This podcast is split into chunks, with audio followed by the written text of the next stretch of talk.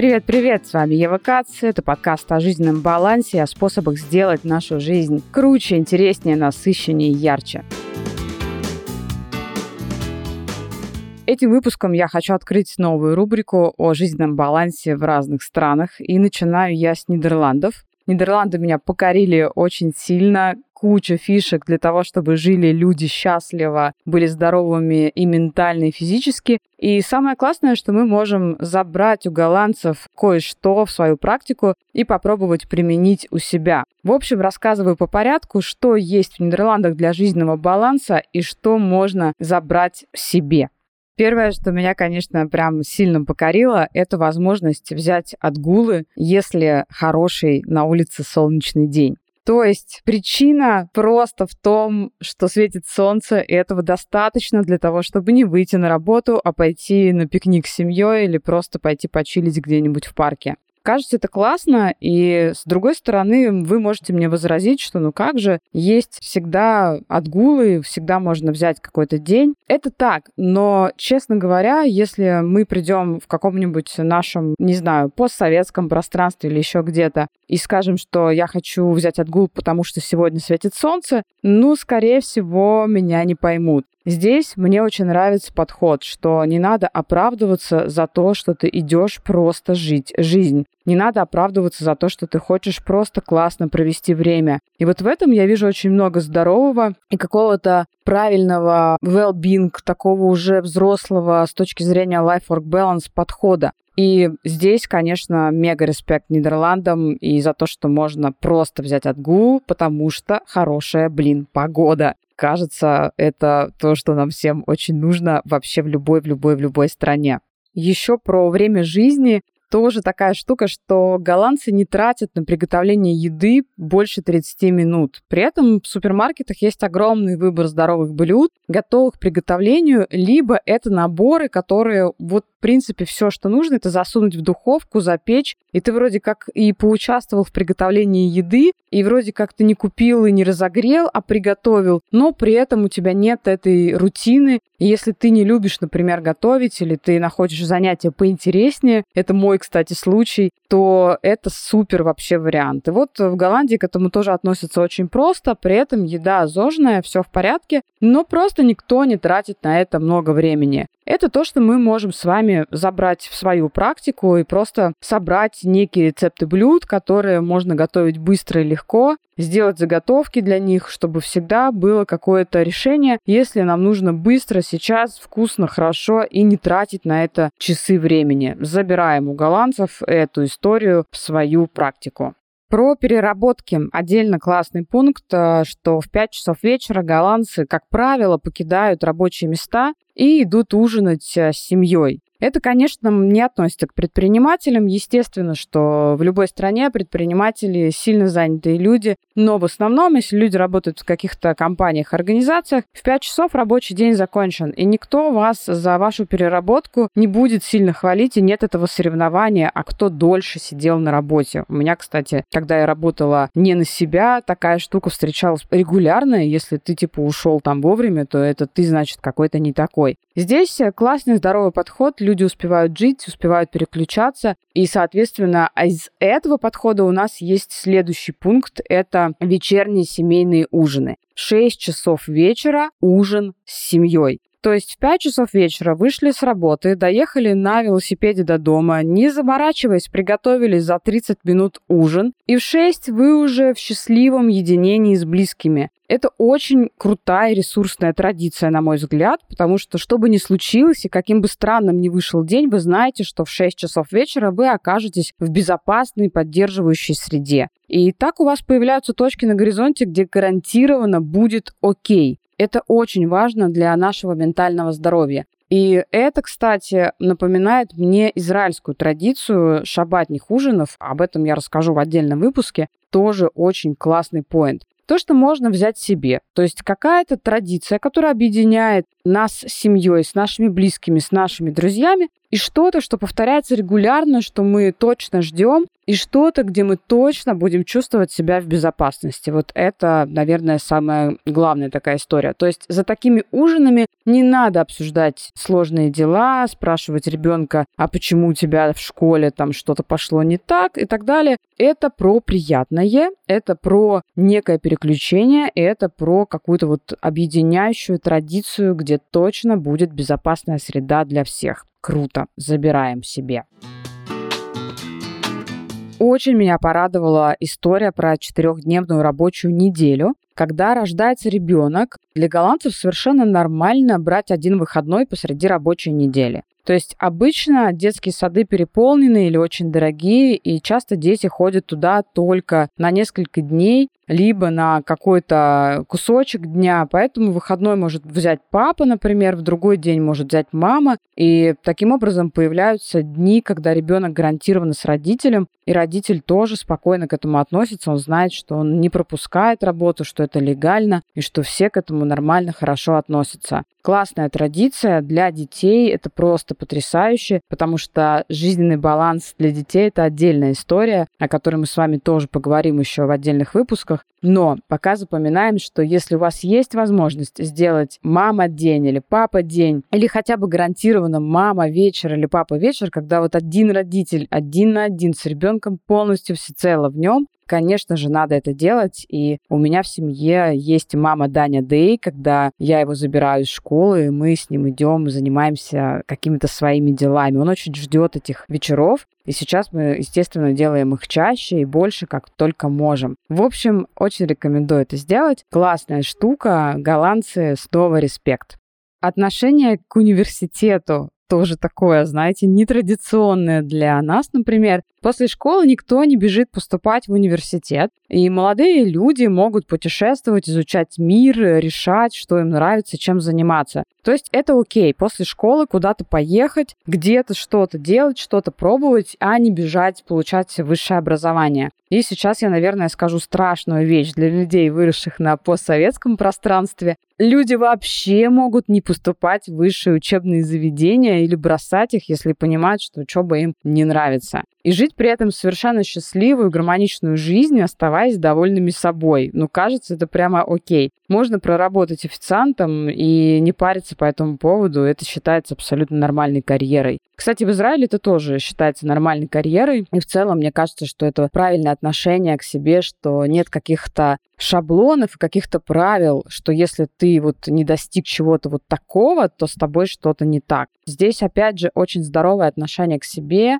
и очень здоровое отношение к своему личному выбору. Супер. Может быть и правда не стоит заморачиваться на образование, если, например, у вас есть какое-то призвание, где вы себя уже нашли, и вполне можно ограничиться проф-курсами, если этого достаточно для того, чтобы вы себя чувствовали окей на вашей работе. И вот еще, кстати, про работу. Еще один пункт – это так называемый sabbatical. Это такой длительный, творческий, еще его называют, отпуск с сохранением рабочего места. Если вы чувствуете, что вы выгорели на работе, можно отдохнуть несколько месяцев. Ну и вам еще при этом выплатят 50% зарплаты. Конечно же, сабатикл нельзя взять на второй день после того, как вы устроились на работу. Нужно отработать какое-то время, зарекомендовать себе. И, по-моему, это 5 лет, то есть раз в 5 лет можно брать такую штуку. И если вы будете жаловаться и говорить, что вам плохо, вы чувствуете, что вы на пределе, выгорание и так далее, то вас отправят к психологам, помогут вам определить, что с вами происходит и что вам нужно для этого, чтобы прийти в себя. И, может быть, даже предложат вам программу переквалификации, если люди поймут, что вы просто реально выгорели в своей профессии. То есть вас никто не бросает, и вы можете и перезагрузиться, и получить какой-то новый опыт, и, в общем-то, попробовать себя в новом деле или с другой какой-то стороны. И такое отношение к сотрудникам делает работу очень комфортной, очень продуктивной. И мне кажется, что это какая-то супер безопасная тоже среда, в которой хочется развиваться, оставаться и в которую, что важно, хочется вкладываться. А вот, кстати, нидерландские старички, пожилые люди, это прям очень активная часть общества. Это тоже про жизненный баланс, на мой взгляд. Потому что главные посетители, например, всяких кафе и всяких ресторанов посреди дня – это пенсионеры. То есть пенсионеры не сидят дома, они собираются, выходят, у них активная социальная жизнь. Они ходят на музыкальные фестивали, путешествуют, занимаются спортом. И предложить бабушке посидеть с ребенком не так-то просто в Нидерландах. То есть это что это такое вообще? У бабушки там своя нормальная жизнь. Сначала она должна найти пару свободных часов в своем графике и между маникюром там и теннисным кортом. И вот тогда вот, может быть, вы пристроите своего ребенка. А еще активная личная жизнь у пенсионеров. И мне рассказывали про женщину, которая 86 лет завела себе нового бойфренда абсолютно во всех смыслах. При этом а, жена бойфренда была не в курсе. То есть нормально все, там все в порядке. Главное, мне кажется, чему мы можем научиться у пенсионеров в Нидерландах, это тому, что нету предела возраста, и возраст абсолютно не должен нам диктовать, как себя чувствовать, потому что это ощущение жизни, оно идет изнутри, и уж точно не по какому-то графику, что если тебе 80, то ты должна надеть пуховый платок и засесть дома, значит, э, исключительно никуда больше не высовываясь и сидя и рассуждая о том, какая грустная, печальная теперь жизнь. Нет, нифига, можно вот 86 завести себе бойфренда и еще загулять с ним в тайне от его, я думаю, тоже 86-летней жены. Так что можно, можно ярко жить. А еще голландцы очень прямолинейные, и сначала люди, которые живут в Нидерландах и не знают этого, не знакомы с этим качеством, они сначала чувствуют себя не очень комфортно, но потом говорят, что это классное качество, потому что никто не будет ходить вокруг да около, вам, если что-то не так, сразу об этом скажут, и кайф в том, что вы тоже можете сразу об этом сказать, не думать о том, что вы кого-то обидите или вас неправильно поймут, и мне кажется, это тоже хорошо, потому что это дает людям здоровое отношение к себе, к друг другу, к своим личным границам, и еще экономит кучу времени. То есть вы не обижаетесь на человека, если он вам говорит о чем-то там, не знаю, таком, потому что вы тоже можете это сказать. Понятные, хорошие правила игры. Не знаю, как это работает на практике. Если вы с этим сталкивались, напишите мне в комментариях, расскажите, потому что я видела такой подход в Израиле, но немножко про другое. Об этом тоже в другом выпуске. И пару слов буквально о детях, и, в общем-то, наверное, будет уже достаточно пунктов для того, чтобы понабраться опыта Life-Work Balance в Голландии. Итак, дети. В школах у детей есть отдельный канал с детскими новостями. Мне кажется, это очень интересное решение, и я, честно говоря, сначала напряглась, когда узнала об этом, потому что у меня покалеченная пропаганда и сознание, естественно, я подумала, боже, обрабатывают несчастных детей. На самом деле, надо посмотреть на это иначе. Дети по-любому знают, что взрослые обсуждают новости, и им, конечно, часто, если детям ничего не объяснили, приходится додумывать самостоятельно. Это не очень хорошо, потому что додумать они могут все что угодно, да, а в школе им дают новости о стране и мире, адаптированные под детскую психику. То есть дети не подслушивают взрослых и не пытаются свои какие-то конструкции создать. Они слушают свои новости, которые для их восприятия уже подготовлены. И они чувствуют себя таким образом частью сообщества. Они полноценные личности, которые могут обсудить со взрослыми серьезную какую-то проблему, политическую проблему, обсудить это, поговорить. И они в курсе происходящего. И все это в зоне их комфортного восприятия. Но меня этот пункт, честно говоря, поразил. И я взяла его на заметку в своей семье, в Life Work Balance. То есть, когда мы говорим с Даниэлем, мы говорим о политике, мы говорим о новостях, о том, что происходит в мире. Я пытаюсь интерпретировать события все-таки так, чтобы он понимал, убрать оттуда какую-то супер жесть, да, но при этом обрисовать картину достаточно реалистично. И, к примеру, когда началась война, я пошла к психологам и спросила, как мне поговорить с ребенком о войне, что ему сказать, почему мы уезжаем, что происходит. И психологи мне дали очень хороший совет сказать как есть, сказать, что это случилось, сказать, что Россия напала на Украину, и при этом объяснить, что да, мы тоже переживаем по этому поводу, не скрывать свои чувства, но при этом дать ребенку чувство безопасности. То есть очень важно дополнить эту новость тем, что мой дорогой, да, я тоже очень из-за этого переживаю, мне очень больно, мне страшно, но я знаю, что делать, у нас есть план, у нас все под контролем, мы с папой знаем, что делать. Очень важно дать ребенку чувство безопасности, чтобы он знал, что, несмотря на то, что эти события происходят, мы знаем, что делать. То есть у нас все под контролем. Это важный пункт. Это было маленькое отступление. Еще буквально один пункт про детей. В школах есть э, такая штука, как конфликтология, где детей учат работать в командах и учат решать социальные конфликты. Это потрясающий пункт. Я много об этом думала, и, может быть, у нас были какие-то в школах тоже похожие проекты, когда мы что-то делали вместе, но нас не учили решать. Нам не показывали, а как этот конфликт разрешить. То есть мы как-то сами там выруливали, выкручивались, но это совершенно не то. Когда вам показывают, что, например, какой-то игрок в команде, может быть, не дотягивает до вашего уровня, какой-то ребенок может э, быть не таким крутым, как остальные, и детям здесь показывают, как себя вести, чтобы этот ребенок все равно был частью команды, как его правильно пристроить в эту команду, как найти ему роль, которая ему подойдет. И вот это для меня про безумное какую-то потрясающую штуку в работе, в командной игре, в управлении, в социуме и в том, что каждый человек может пригодиться на своем месте, если правильно увидеть его качество. Это то, что я внедряю тоже в